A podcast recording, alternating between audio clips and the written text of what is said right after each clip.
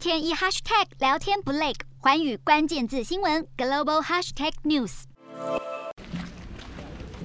英国首相强生突然造访乌克兰，与乌克兰总统泽伦斯基并肩而行，走在空荡的首都基辅街头。街上的民众见到强生，是满满的感动与感谢。英国官方事先没有对外公布这次强生访乌的行程。据了解，强生上个月就曾经要求内阁官员研究他密访基辅的可能性，想用行动来支持乌克兰。强生开头特地用乌克兰语对勇敢力抗俄罗斯的乌克兰人民们表达敬意，而后宣布将运送价值一亿英镑的高级军事军备给乌克兰，其中包括了星光防空飞弹、八百枚反战车飞弹以及其他精准武器弹药。此外，他更承诺将提提供一百二十辆装甲车以及新的反舰飞弹系统，全力来支持乌克兰。除了强生力挺乌克兰，奥地利总理内哈默也在同日抵达基辅。中立的奥地利持续为乌克兰提供人道援助，而这次内哈默造访乌克兰，与泽伦斯基一同召开记者会，表示会持续的支持乌克兰，更准备好要战斗。